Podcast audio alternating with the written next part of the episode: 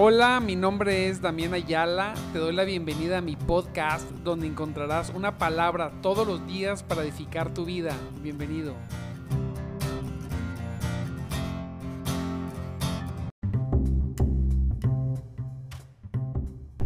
Muy buenos días, amados hermanos. Dios me los bendiga mucho.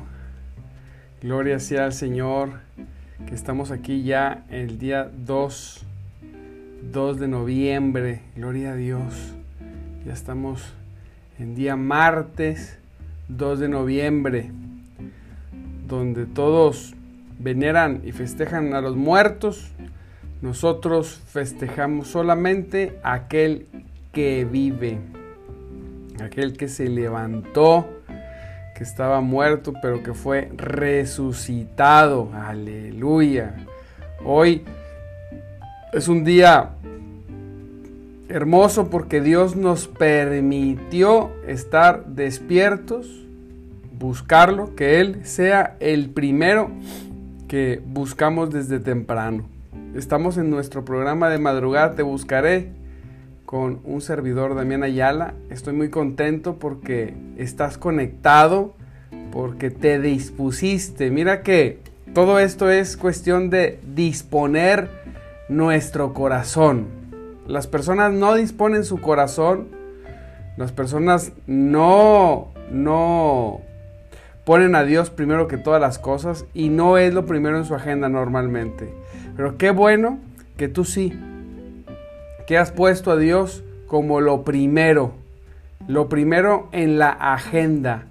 Siempre les platico a las personas que, que, quiero y que me toca ministrar, es que la agenda de Dios debe ser colocada primeramente antes de todo, todo. Ponemos el día y ponemos todas las actividades de Dios y después ponemos las actividades de cualquier actividad, cualquier otra actividad que nos toque hacer.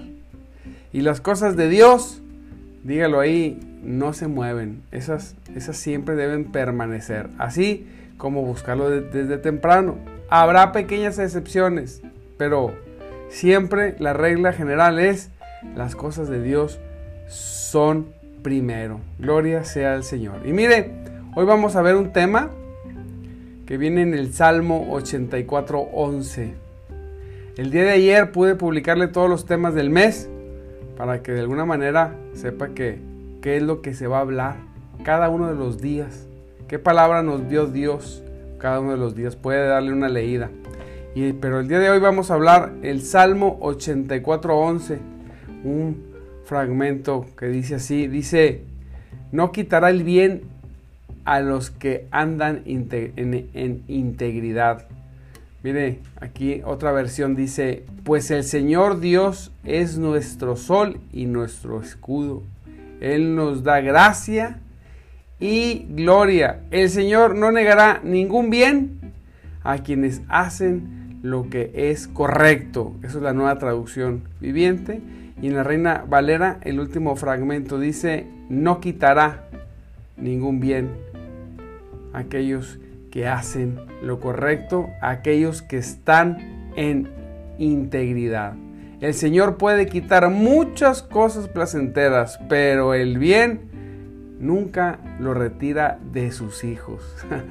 qué bueno y qué precioso es nuestro Dios, ¿sí?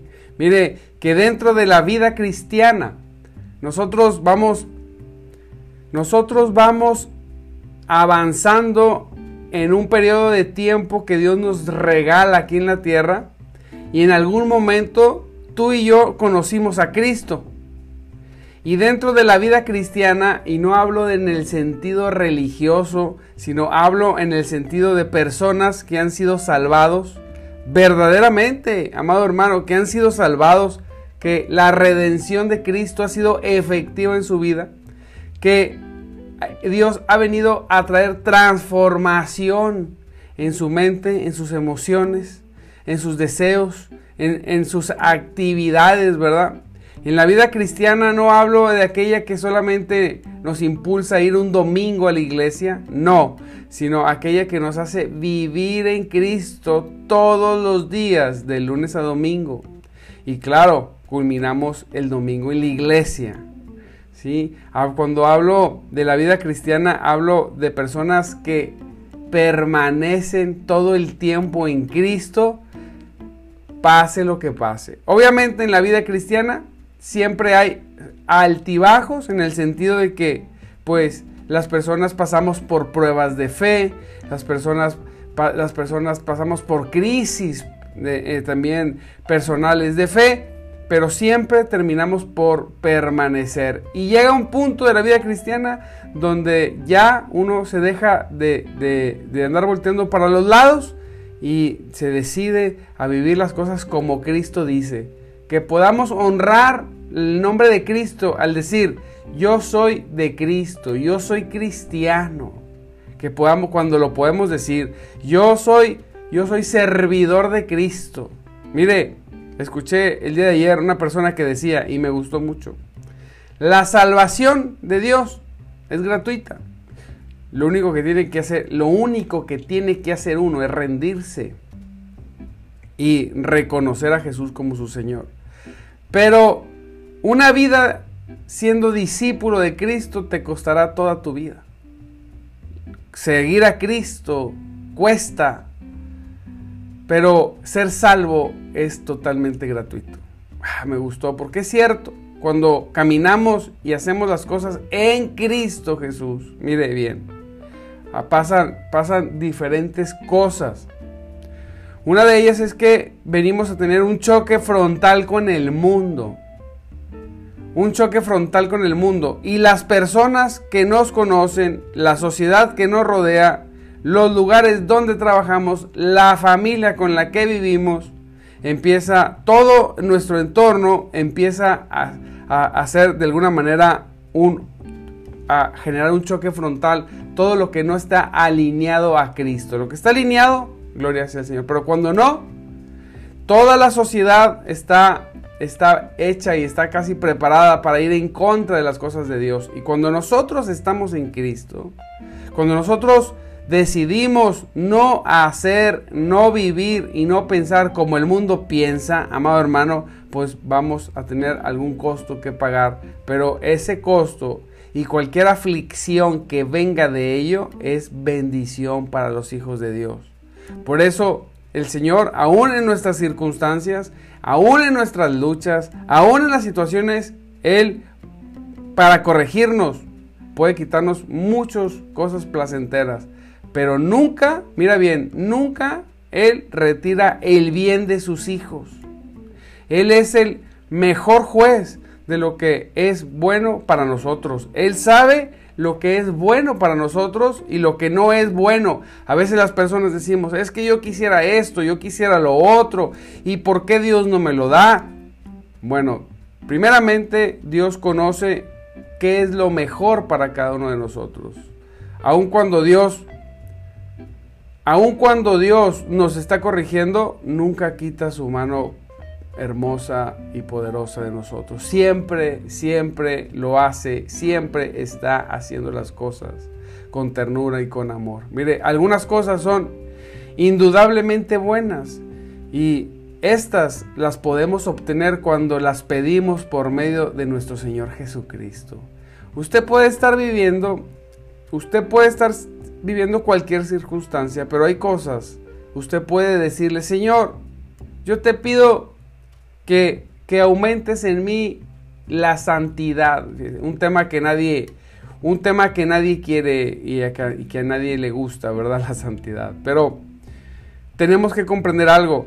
La, el cristianismo, dentro de las cosas que lo diferencian de otras religiones y de otras creencias, es que el cristianismo llama a las personas que lo profesan a caminar en santidad y no una santidad que nace de una ética pensada o un sistema ético en el mundo, sino más bien una santidad que proviene de Dios. Cuando nosotros cuando nosotros vamos con Cristo, cuando nosotros nos acercamos adecuadamente al Señor, cuando nosotros le buscamos con todo nuestro corazón y nosotros le decimos, Señor, yo quiero verdaderamente que la salvación que tú has hecho conmigo, Señor, yo quiero que verdaderamente se refleje, Señor.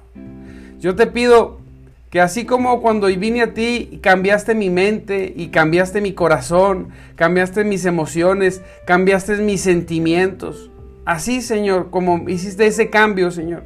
Yo te pido, Padre, que hagas un cambio aún mayor en cuestión de la santidad.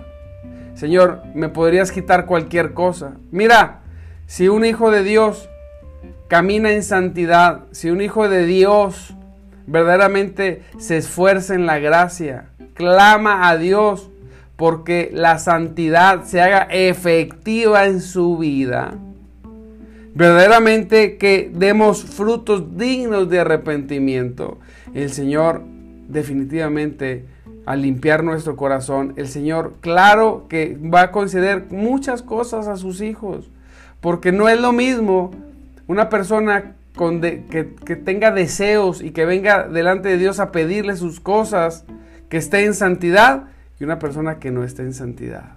Por eso Dios nunca retira el bien. Tú puedes venir, Señor, trae santidad. Dame ese bien, no lo retires de mí. Y Él, obviamente, nunca cuando va a disciplinar a uno, a uno de sus hijos, nunca le va a quitar ese privilegio de poder caminar en santidad. Claro que no. Pudiera pudiera el Señor permitir que perdamos un trabajo, pueda permitir el Señor que, nos, que tengamos algún problema en la familia o económico, para que nosotros podamos de alguna manera este, voltear y ver, Señor, quién es el que, que, que, me está llamando la atención, que tengo que hacer cambios, no sé. Pero nunca Él obrará en contra de sus hijos en cuestión de la santidad. Y entonces cuando tú te sientes triste, yo cuando decía, Señor, no, me siento, siento, no me siento bien, tengo esto, tengo lo otro, yo, doblo mis rodillas y, voy sobre aquellas cosas que, el Dios, que a Dios le gusta añadir. Qué precioso es tomar el riesgo de ser diferente a todo lo que nos rodea. Decir, mira, yo soy cristiano, yo, tú conoces a Cristo, yo conozco a Cristo, estamos en Cristo. ¿Qué? Decir, yo no creo que soy cristiano, yo soy cristiano. Yo soy hijo de Dios. Ahora, yo tengo que ser diferente al mundo. Qué precioso y qué cosa tan grande poder decir, yo quiero caminar en santidad. Que ese sea Mire, el anhelo de las personas. A veces anhelamos, no, yo anhelo tener esto y tenerlo aquello, y quiero el trabajo, y quiero dinero, y quiero, y quiero predicar, y mil cosas. Y anhelamos, y no está mal anhelar cosas, pero qué hermoso poder anhelar, querer, querer estar en santidad, ser diferente, que, donde, que a donde quiera que vaya, empezando por la casa, por la familia, las personas puedan distinguir entre lo santo y lo profano. Que seamos, siempre lo digo, una diferencia incluso dentro de la iglesia, en predicar en santidad, en gozo, en los dones y, las, y, todo lo que nos da el Espíritu Santo. Aleluya, que podamos verdaderamente arriesgarnos. Es arriesgado. El mundo, el mundo te va a juzgar, pero yo prefiero ser, como decían por ahí, juzgado por el mundo, pero aceptado por Dios que, juzgado por Dios y aceptado por el mundo, ¿verdad? Preferimos mejor, mira, que el mundo te señale, no importa. Hoy puedes ser lo que quieras.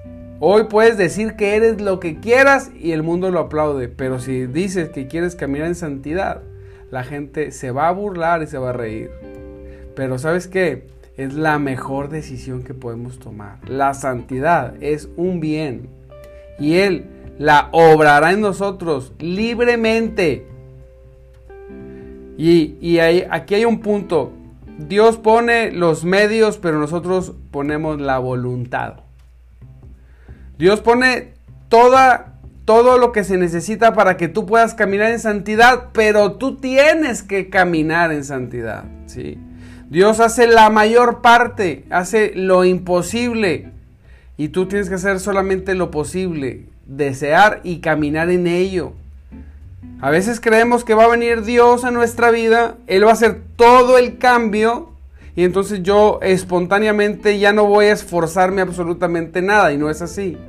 Dios viene e instala en mí el cambio, pero yo tengo que ejercerlo a través de mi voluntad.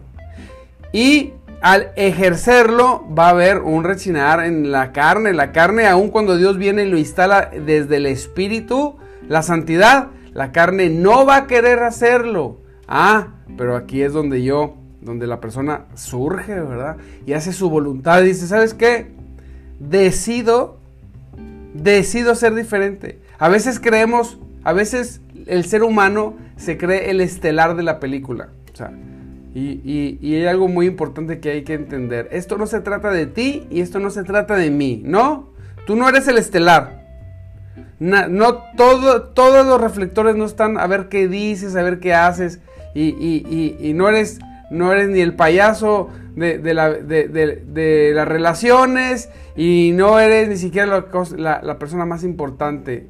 La gente podría sonreírte, pero al final no les importa lo que te pase. No. Te voy a decir una cosa. Aquí los reflectores son hacia Cristo. Él tiene que, la gente tiene que decir, mira, y es que, ¿qué es lo que le pasó? Ah, es que se hizo, se hizo cristiano. Ah, es de Cristo. Las cosas son dirigidas hacia Jesucristo. Él es el que tiene que brillar. Él es el que tiene que brillar. Él de, no se trata de mí, no se trata de ti, y eso es difícil para el hombre de entenderlo. Se trata de Él. Y por eso nosotros tenemos que venir a rendirnos y caminar en santidad para que Él sea glorificado. Él no quitará ese bien. Él nos concederá gustosamente la victoria sobre las malas tentaciones, sobre los temperamentos violentos y los malos hábitos. Y no hemos de permanecer sin ella. Él nos dará esa preciosa victoria. Él te dará la victoria. Pero tienes que decidirlo. Tienes que ir y actuarlo, vivirlo, desarrollarlo. Que, que la gente ya no te conozca por lo que eras antes, sino te conozca por lo que eres hoy. Es que, decía una persona, ¿cómo has cambiado hace mucho tiempo? Ay, decía yo, es, no sabes que es el mayor halago que me puedes decir. Porque uno no percibe tanto el cambio. Pero cuando una persona del mundo viene, es que tú antes eras más divertido, es que es que has cambiado, es que es que no sé qué te pasó. ¿Dónde te metiste? Y ahí es donde dice uno, santo Dios, gloria a Cristo que puedan detectarlo. Malo es que cuando llegamos con la gente, la gente nos vea igual o peor. No. Y no te voy a decir que tienes que fingir. No, Dios, como has venido a Él y te has rendido a Él, Él ha instalado en ti la santidad y la posibilidad de que tú decidas caminar en santidad. Y cuando lo hacemos, mm, eh, no hay, no existe mayor gozo que eso. Él, mira, no solamente otorgará esa santidad, también Él otorgará la plena certidumbre y la comunión cercana con Él. No hay, no, no hay cosa más hermosa que tener la plena certidumbre de tener incluso el acceso a toda la verdad y el valor que predomina delante del propiciatorio. ¿Sí? ¿Cuál es toda la verdad? Cristo. Qué precioso es tener lo incomprensible delante de ti y Él ayudarte a que puedas asimilar Mira bien, aunque sea un poco, Él no retira esos bienes, Él no retira de ti su presencia. Dios no es alguien que va y viene, Él está ahí. Si la sangre de Cristo te ha cubierto, mira bien, cuando tú tropiezas, Él no cambia su mirada hacia ti, el que cambia es uno hacia Él. Él sigue viéndote firmemente con amor y con ternura. Claro es que te pasará por un proceso de ser necesario. De ser necesario seremos pasados por fuego para que seamos purificados. De ser necesario. Sí, pero, pero no te quitará la posibilidad de caminar en santidad y no te quitará la posibilidad de venir y accesar al trono de la gracia a encontrar oportuno socorro. Eso es bien es el más preciado. Andamos deseando cualquier otra cosa. Pero el poder venir a Él es algo maravilloso. Es algo, amado hermano, extraordinario. Es la mayor bendición. Cuando Dios bendice, en el sentido de ser tú y yo bendecido por Dios, es el estado más alto de felicidad. No existe ni psicológica ni emocionalmente un grado tan alto de gozo y felicidad que cuando la mano que bendice de Dios está sobre ti, lo primero que genera es un estado de alto gozo, de, de comprensión de que, que decir, Señor, aún como soy yo, hay ese acceso y yo puedo venir delante de ti? ¿Cómo es eso?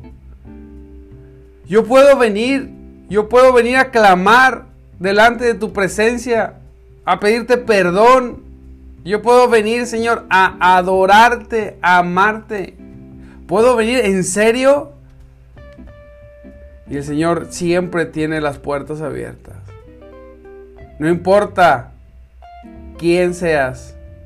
No importa cómo hayas vivido, Él tiene la puerta abierta para todo aquel que quiera venir a reconocer a Cristo como Señor y todo aquel que ya lo reconoció, pero que quiera salir de ser uno más del montón. Una de las oraciones que hago a Dios es, Señor, ayúdame a no ser uno más del montón, no quiero ser parte de, de, lo, del ordinario cristianos comunes de domingo, gloria a Dios que van los domingos, pero que no abren su boca y no predican y no hablan de Cristo en toda la semana. Pueden pasar 20 años y jamás llevan una sola alma la iglesia. Y no es para que lleven almas a la iglesia, sino que uno se puede dar cuenta de la actividad de una persona que se dice cristiana. Uno se puede dar cuenta si la persona es una persona que entendió, que lo busca, que tiene comunión con Él, que anda en el Espíritu, cuando hace reuniones incluso en su casa o en casa de amigos y habla de Cristo y está buscando la ocasión de hacer todo tipo de situaciones para hablar de Cristo, para que a través de su actividad en su casa, con su gente, eh, eh, eh, con sus amigos, alguien diga yo quiero ir a la iglesia y llevarlo. No se trata de ir a casa de Juan y tocarle y decir te llevo a la iglesia, no. Cuando la gente ya va, lleva a alguien a la iglesia es porque ya tiene semanas reuniéndose con ellos, orando con ellos. Y ya están preparados. ¿Sí? Qué precioso que podamos nosotros venir y decir, Señor, yo quiero más santidad. Señor, dos, Señor, yo quiero venir ante tu presencia. Señor, otro bien, yo no quiero ser parte del montón. Yo no quiero ser de aquellos que solamente van y rasgan las vestiduras y lloran pidiendo solamente para el taco, solamente por el trabajo. No, no, no y no. Me rehuso. Queremos ser, queremos ir más lejos que eso. Si no tenemos estas cosas, es por falta de fe de recibirlas y no por cualquier renuncia de parte de Dios de otorgarla. Si no tenemos santidad y si no hemos tenido acceso a Él, no es porque Él no nos lo quiera dar, es porque nosotros no hemos tenido la fe suficiente. Yo a veces pienso, digo, ¿cómo es posible que, que nosotros como familias cristianas no podamos tener actividades cristianas en lo personal? Como todos, mira, todo cristiano, toda persona que ama a Cristo debería tener en su casa una vez por semana una reunión de amigos, no de gente de la iglesia. ¿eh? Invitar al vecino, al amigo, al cuñado, siempre estar buscando invitar gente a su casa para hablarles de Cristo. Algunos vendrán, algunos no vendrán, algunos regresan, algunos no, pero siempre estar haciendo esa actividad para buscar evangelizarlos y después colocarlos en la iglesia. Bueno, muchos, amados hermanos, muchos de nosotros nunca ni vamos y ni hacemos una reunión para provocar a hablar de Cristo. Nunca. Y por eso nunca somos fructíferos. ¿Por qué?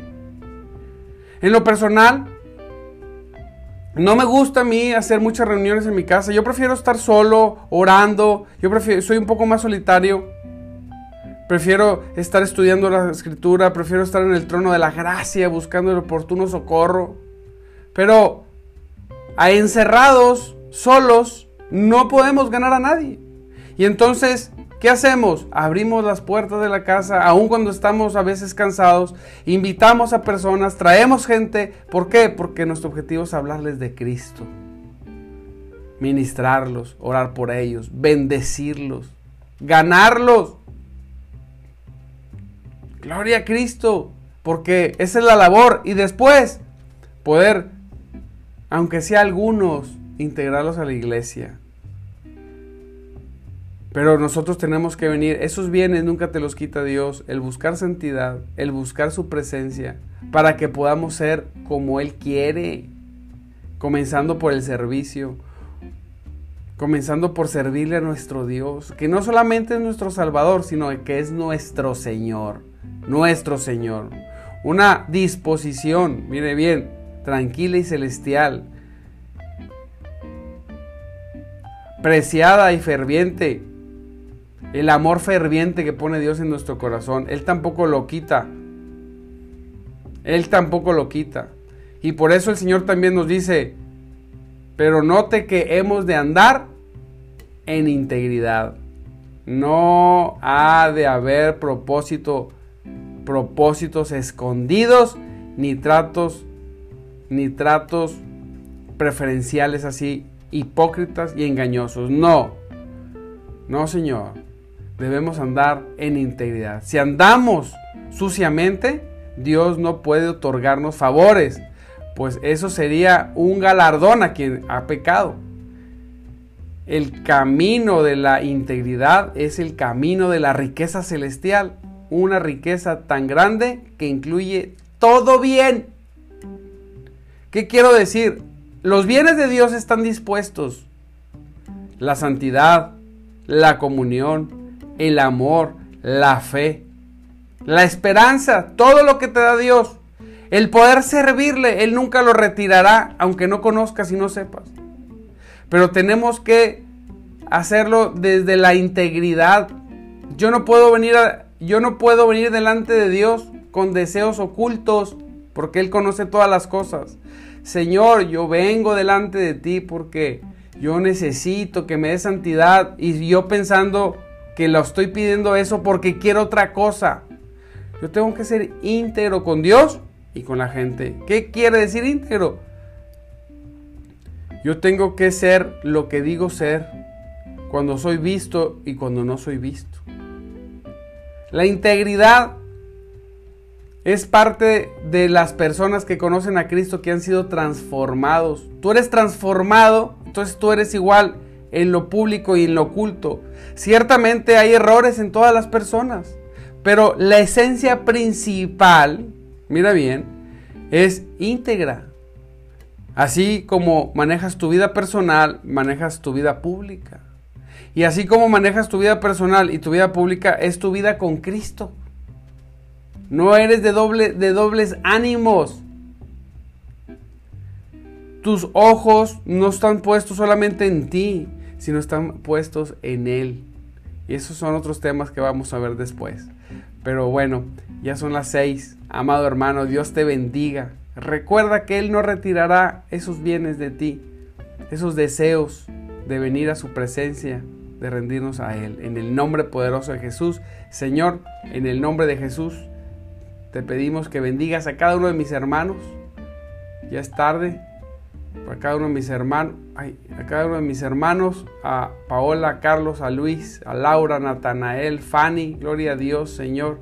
Paola, Paola, Fanny, ok, Berta, por este lado, Señor, a Almita, a Verónica, a Tania, a Georgina, Señor, a Patti, a Saba, gloria a Dios, Marcela, y aquellos que están conectados o los que se conectan después, Señor, yo te pido que los bendigas que, a, a, Miguel Ángel Gamboa, gloria a Dios. Señor, yo te pido que los bendigas, que los bendigas, que los llenes de tu presencia, que los llenes de tu gracia, de tu poder, de tu misericordia.